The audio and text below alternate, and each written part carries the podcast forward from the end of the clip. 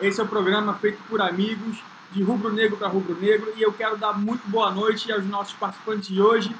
Paulo Araújo, vai com você, Paulo. Opa, boa noite, galera. Boa noite, companheiros. Boa noite, internautas que nos acompanham. Eu queria, nesse meu boa noite, levantar duas, duas coisas aqui importantes, dois temas importantes: paciência e intolerância. É, ontem à noite, o jornalista Juca Kifuri é, falou claramente da, do Palmeiras, que foi favorecido. Né? Palmeiras, além de ter, ter sido marcado um pênalti a favor dele, que não existiu, deixaram de ser marcado três pênaltis contra o Palmeiras. Né? Então, eu queria dizer o seguinte: é muito fácil você fazer um bom time e conseguir resultados, ajuda. Nós, que não somos num, quase nunca, quase nunca ajudados pela arbitragem, temos que ter um pouco mais de tolerância e paciência com o time que está sendo formado agora. Porque ser campeão com a, com a ajuda de arbitragem é fácil. Não ser campeão com a ajuda de arbitragem é mais difícil. Porque são 11 contra 11, os caras chegam querendo morder, as defesas ficam jogando com 11 jogadores dentro da área, e nós, torcedores, temos que parar de cornetar e ter um pouco mais de tolerância e paciência com o nosso querido time, que tudo vai dar certo se Deus quiser. Esse é o meu boa noite. Muito bem, o Paulão já chegou aí ácido hoje nos comentários, dando cutucada no Juca Kifuri, muito bem, merecido. É... André, saudações, meu amigo. Sua, seu boa noite de hoje. Voltei, voltei, Beleza. rapaz. Fui boicotado pelos amigos vascaínos, tentaram me derrubar, mas não conseguiram. Estou aqui de volta. Muito bem. Então, assim, é, além de você poder dar o seu boa noite oficialmente, eu já quero levantar a bola para você do seguinte.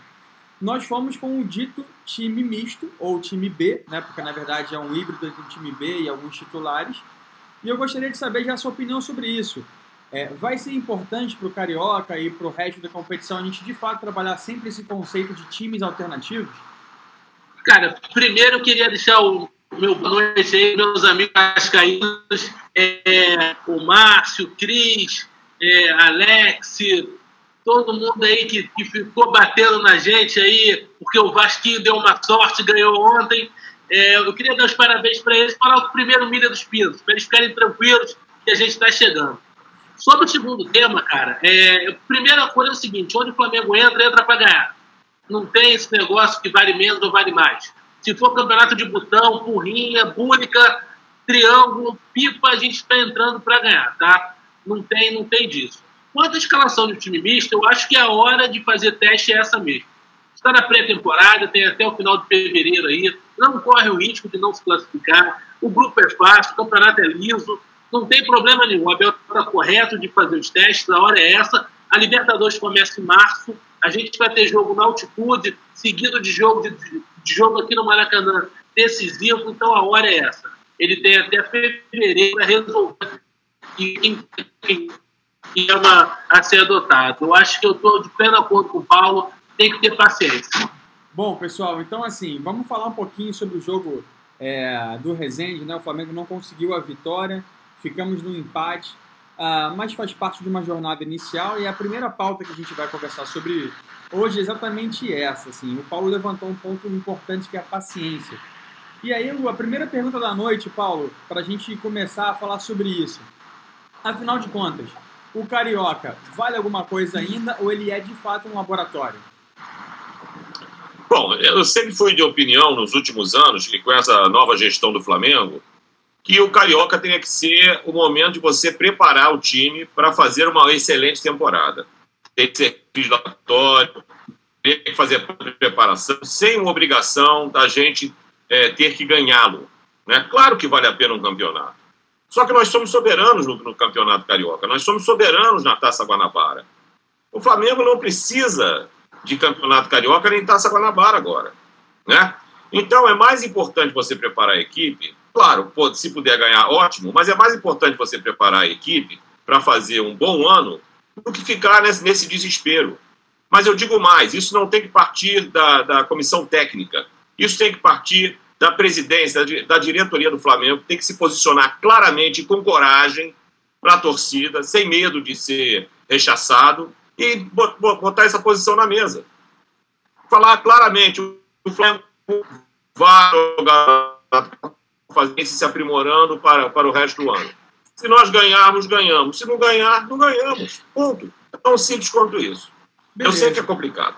É, a torcida sempre é muito passional e aí a gente sempre tem um discurso bonito de que é treino, é treino, é, é tático, a gente está aperfeiçoando, mas na real, quando a gente não vence ou perde, o bicho pega. Detalhezinho aí da, da escalação de ontem, um aspecto interessante.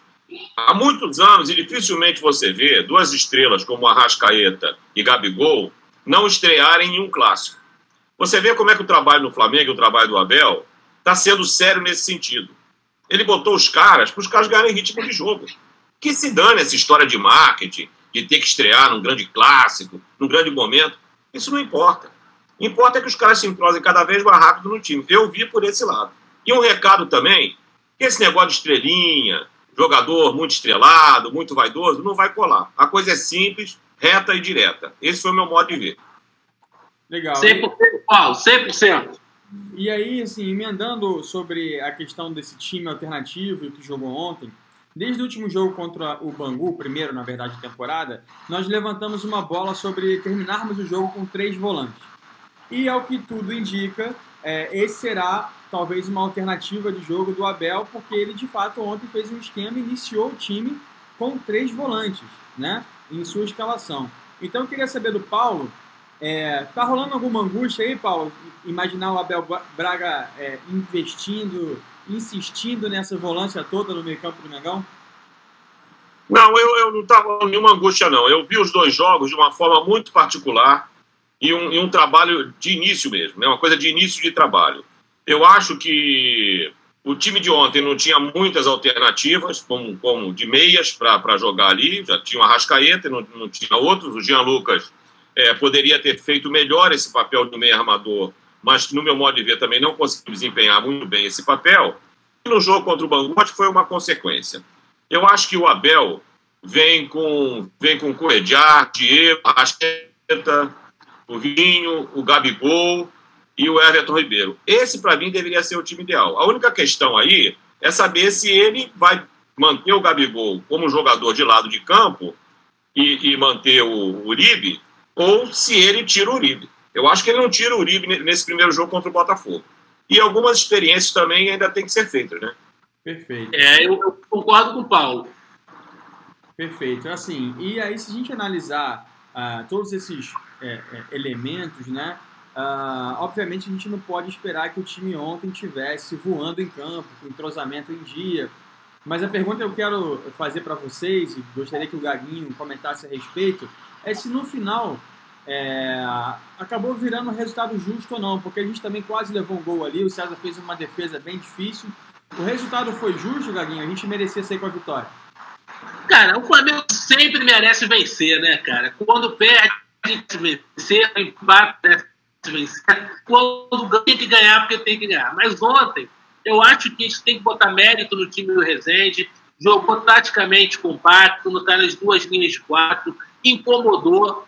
Tá? O César fez uma grande defesa no final, acho que a gente tem que pontuar isso. O gol, não vejo muito culpa é, do César, a bola foi rápida, a bola pegou ele no contrapé.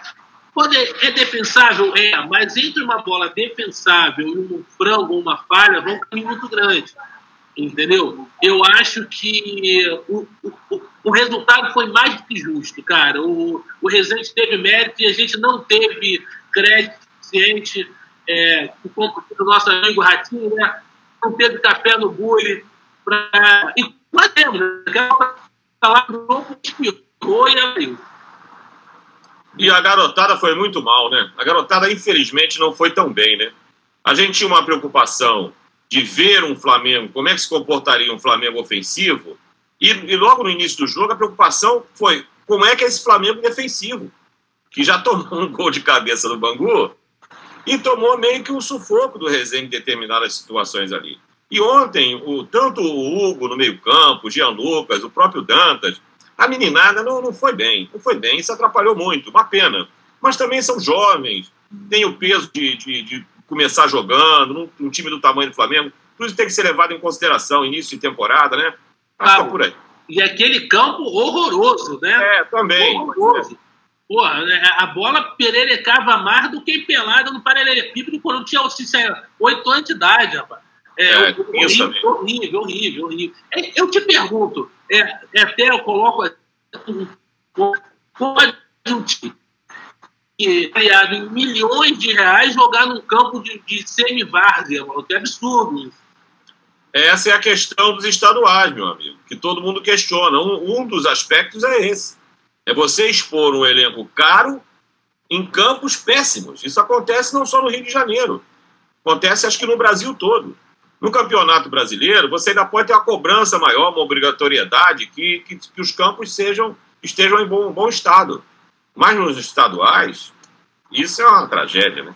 É, e, Manda por falar, e por falar em elenco milionário, eu acho que vale a pena a gente analisar a estreia dos nossos grandes astros do elenco, né? Então, para a gente começar por ordem, até por ordem de contratação, eu queria que os senhores avaliassem um pouquinho sobre o Gabigol. Como, como acharam que foi a estreia do Gabigol? Expectativa foi alcançada? Fala um pouquinho, Paulo, começa pra gente aí a falar sobre isso. Olha, eu gostei tanto da estreia do gol quanto do Arrascaeta. Eu acho que eles mostraram, principalmente, dedicação, vontade, pouco estrelismo, fora aquela faltinha que o Gabigol tentou cavar ali no meio do campo, aquilo ficou feio, né? Mas ele tem que perder essa mania, não pode se- seguir essa, essa vibe do Neymar, não, que não vai dar certo. Mas ele demonstrou muita vontade, demonstrou muito espírito de luta. Eu acho que eles estão totalmente entrosados. O Bruno Henrique chegou hoje, já, já chegou dizendo eu sou Mengão, me surpreendeu muito. Não sei se eu estou invadindo alguma pauta aí, Bruno. Me surpreendeu muito o Bruno Henrique, é, porque eu nunca tinha é, é, visto o Bruno Henrique dar uma entrevista. E ele estava muito bem articulado, né? E, e com, essa, com essa história mesmo, sou Mengão, agora eu sou Mengão, com a vontade louca de, de jogar. Diz que já está pronto para entrar no, no, no sábado agora contra o Botafogo, para terror deles. Entendeu? Então eu acho que os dois demonstraram muita bom jogo, é claro. O Arrascaeta sem ritmo de jogo, o Gabriel está adaptando. O passe do Arrascaeta, aquilo que, que gerou o gol do Dourado, já foi uma beleza. O cara forçou bem. Eu, eu achei bem. E achei muito positivo a entrada do Vitinho, que parece que entrou para tirar qualquer mal de cima, entendeu? Para dizer que ele é um jogador que vai participar e que pode fazer parte do elenco e ser um titular. Legal. Se- Segue daí, Gaguinho. Cara, concordo mais uma vez com o Paulo. Acho que o, o Arrascaeta disse o que veio com aquele passe. É o primeiro jogo num campo horroroso. A bola que batendo nas pernas, na canela, não tem como. O Gabigol, com muita vontade, no primeiro lance, deu um carrinho para buscar a bola na lateral. A torcida adora isso. Ele tem tudo para se firmar. Tá? É, para mim, o, é, os dois entraram bem. O destaque para mim foi o Vitinho, concordo mais uma vez com o Paulo. Tinha que ter sido coroado, saiu aplaudido depois que terminou o jogo. É, eu acho que esses foram os pontos positivos do negócio. Os dois, tocando a tua, a tua pergunta, para mim estrearam dentro do esperado. O, o. Derrascaeta um pouquinho melhor do que o Gabigol, mas dentro do, do esperado. Quem não atuou conforme o esperado foi ignorado. Aquele ali ficou fora do esperado. Surpreendente. Surpreendente. Surpreendente. Esse foi. É, eu- Ah, eu- não sabe eu- como é que. Eu, antes de falar do Dourado, eu queria só fazer um registro a despeito do Gabigol. É, eu achei, pode parecer bobagem, mas eu achei muito legal a atitude que ele teve em comemorar o gol do ceifador. Você via ali honestamente uma felicidade, um engajamento, uma brincadeira. É muito bom ver um time vibrando onde todo mundo torce pelo sucesso do, do próximo, né? E aí, já que a gente falou do nome do, do cara, que pra mim foi o destaque do jogo, com esse gol, cara, já adianto aqui meu voto que o craque do jogo pra mim foi ele, só pelo gol já valeu umas três rodadas. Agora, e aí, podemos mudar o nome pra Henrique Dourado Puscas? O que, que vocês acham? Ah, eu acho que merece. Merece. O cara não sofre. O cara tem raça, rapaz. Eu acho que o Dourado tem muita vontade, muita disposição. Não é tecnicamente brilhante. O estilo de jogo do Flamengo não favorece ele. Ele é um jogador extremamente de área, de ficar ali dentro da, da, da, da grande área, botando para dentro. Tanto que no Fluminense ele teve sucesso porque tinha 200 bolas para ele. O Flamengo, time de velocidade, bate nele, habilidade não tem. Então, por causa disso, de toda essa entrega, esse esforço e do golaço, é Puscas nele. Eu acho que tem que subir uma hashtag merece o Puscas, entendeu? E vambora. É, eu concordo com, com o André, porque realmente o, o dos, dos centroavantes que nós temos lá, para esse tipo de jogo, os melhores é o Gabigol e o Lincoln. Para esse tipo de jogo que o Flamengo faz. O Uribe também, é, que é mais tecnicamente um pouco melhor que o Dourado, não chega no nível desses dois, em matéria de, de técnica, né? Agora, são dois centroavantes de briga, são dois centroavantes de área. E, de repente, um jogo ou outro, vamos precisar deles. O, a maratona não é fácil, são muitos jogos.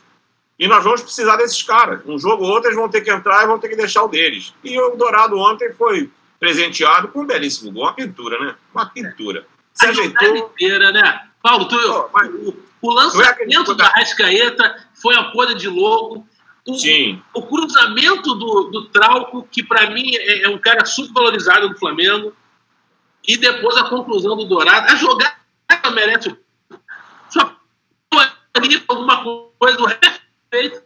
Oh, mas, André, mas o amor pelo Trauco, ele começa a diminuir na hora que, que, que o Flamengo é atacado. E os caras passam por ele com uma facilidade incrível. Olha, é, olha. É depois, que é uma pena. Bruno, depois você pode dar uma olhada, dá uma olhada, você que é o homem dos números, dá uma olhada no scout, vai ver que o, que o Trauco ele é, está entre os cinco melhores é, marcadores do Flamengo. Ele, ele desarma muito. O problema é que ele é sobrecarregado, porque o, o nosso volante, seja o. O Ruivinho, lá, cara, esqueci o nome do. O, o Cuejar. O Cuejar ou outro qualquer fica sobrecarregado, porque sai o Rodinei, que é aquela maravilha, e sai o, o Trauco, e ele tem que correr de um lado para o outro, sobrecarrega. Então, eu acho que o esquema não ajuda o Trauco, mas eu gosto muito dele e ele é o cara com um terceiro número de assistências no Flamengo, com metade dos jogos, um dos dois primeiros, que é o Diego e o Everton Ribeiro. Então, você tem que ficar de olho nisso. Agora, aproveitando. É, é aproveitando... Você, Bruno, só, só uma coisa rapidamente aqui. Diga. Ele falou no nome que dá grande alívio entre para o jogo. Né? O Coedjar, né? O Coedjar entrou ontem, que maravilha. Que maravilha o Coedjar jogando. Ele foi jogar, foi substituir, substituir um zagueiro. E não sei por que deu na telha dele, ele fez jogadas que o Ilharão deveria fazer, aproximação do volante na área. Começa a me agradar muito o Coedjar, como talvez numa situação ou outra, como um segundo volante, chegando na área, fazendo lançamentos ou até finalizando. Não, perfeito. Entraria com o Pires, que bate direitinho. Como bate esse rapaz, hein? O pedreiro de marca maior. Cada enxadada é a minhoca. Eu que gosto, eu gosto, eu gosto, eu gosto. Então, o Pires ali como primeiro volante, o Coedjar no lugar do Arão, o homem de Deus que tem que ir para Jerusalém. Manda o Arão para Jerusalém, agora que o, o, o, Rio o Rio voltou lá, renasceu, a, a Bíblia está se tornando real. Manda o Arão para lá. Ô, oh, Jesus Cristo. É isso aí. Bom, é, o jogo de ontem foi interessante porque deu oportunidade, de fato, para a gente avaliar essas questões. E se e se houveram dois jogadores que se destacaram é, no, no, no, sentido de tentar um espaço, uma oportunidade no time titular, eu diria de fato que foram o Trauco e Henrique Dourado. E aí a pergunta que eu faço para os senhores é, é, será que o Dourado com o Gabigol ali no esquema 4-4-2 seria uma boa alternativa? Paulo, o que, que você acha? Oi, uh, falhou um pouco a sua pergunta. Pode repetir? Claro, claro. A minha pergunta é: vocês acham que o Henrique Dourado, encaixando ali com o Gabigol num esquema de 4-4-2, poderia ser uma boa alternativa para o sistema de jogo do Flamengo? Eu, eu acho que seria uma das últimas alternativas em função do elenco que a gente tem. Né? Como eu falei, para mim é Gabigol de centroavante. E você jogar com o Vitinho, ou com o Bruno Henrique, com o Everton Ribeiro por outro, por, pelo lado, com a Rascaeta Diego e Coedjá. Esse é o, é o meio campo e a parte ofensiva do Flamengo. Isso é o, é o, time titular. Agora, eventualmente, você pode ter o Limpo, eventualmente você pode ter o Uribe, até o Dourado centralizado e um Gabigol caindo pelos lados. Mas as opções de jogadores pelos lados e de velocidade, nós temos, nós temos é, o Vitinho que pode fazer as duas, pode fazer tanto a esquerda quanto a direita, então vai ter situações que você pode ter um Bruno Henrique pela esquerda e um Vitinho pela direita. Isso é possível, nós temos um ideal enorme. E o até dor de cabeça, a gente só está aqui para torcer e cornetar um pouquinho, só um pouquinho. Tolerância. Ah, eu acho o seguinte: você vai ter situações de jogo onde, por exemplo, estamos perdendo e tem que empatar, e você pode jogar ali com dois, com dois área. Mas são situações de jogo. Não creio é, e não gostaria. Eu acho que o 4-3-3, 4-1-4-1 funciona muito bem. É, com essas peças tem muita variação tática. No jogo de ontem, você já teve uma inversão dos pontas acontecendo algumas vezes. Eu gosto muito disso. 4-4-2 é uma situação de jogo específica precisando ser mais decisivo, precisando de um resultado. Agora, Gaguinho, é, eu queria falar um pouquinho sobre o Abel Braga. É, você acha que o nosso técnico ele fez é, a escalação ideal, ele fez as alterações ao longo do jogo de forma ideal? E eu aproveito para emendar a seguinte pergunta. Ao término é, da partida, ele, na entrevista coletiva, como a geração de hoje fala, ele passou um pouco de pano ali no elenco. Ele não fez apontamentos negativos para ninguém, disse que todo mundo jogou bem, dentro da expectativa. Você concorda com ele? Todo mundo teve um nota 7 para passar de ano? Bruno, concordo. Tá faz... Falei no último ele está fazendo experiência. Ele está desenvolvendo o elenco, dando vantagem time.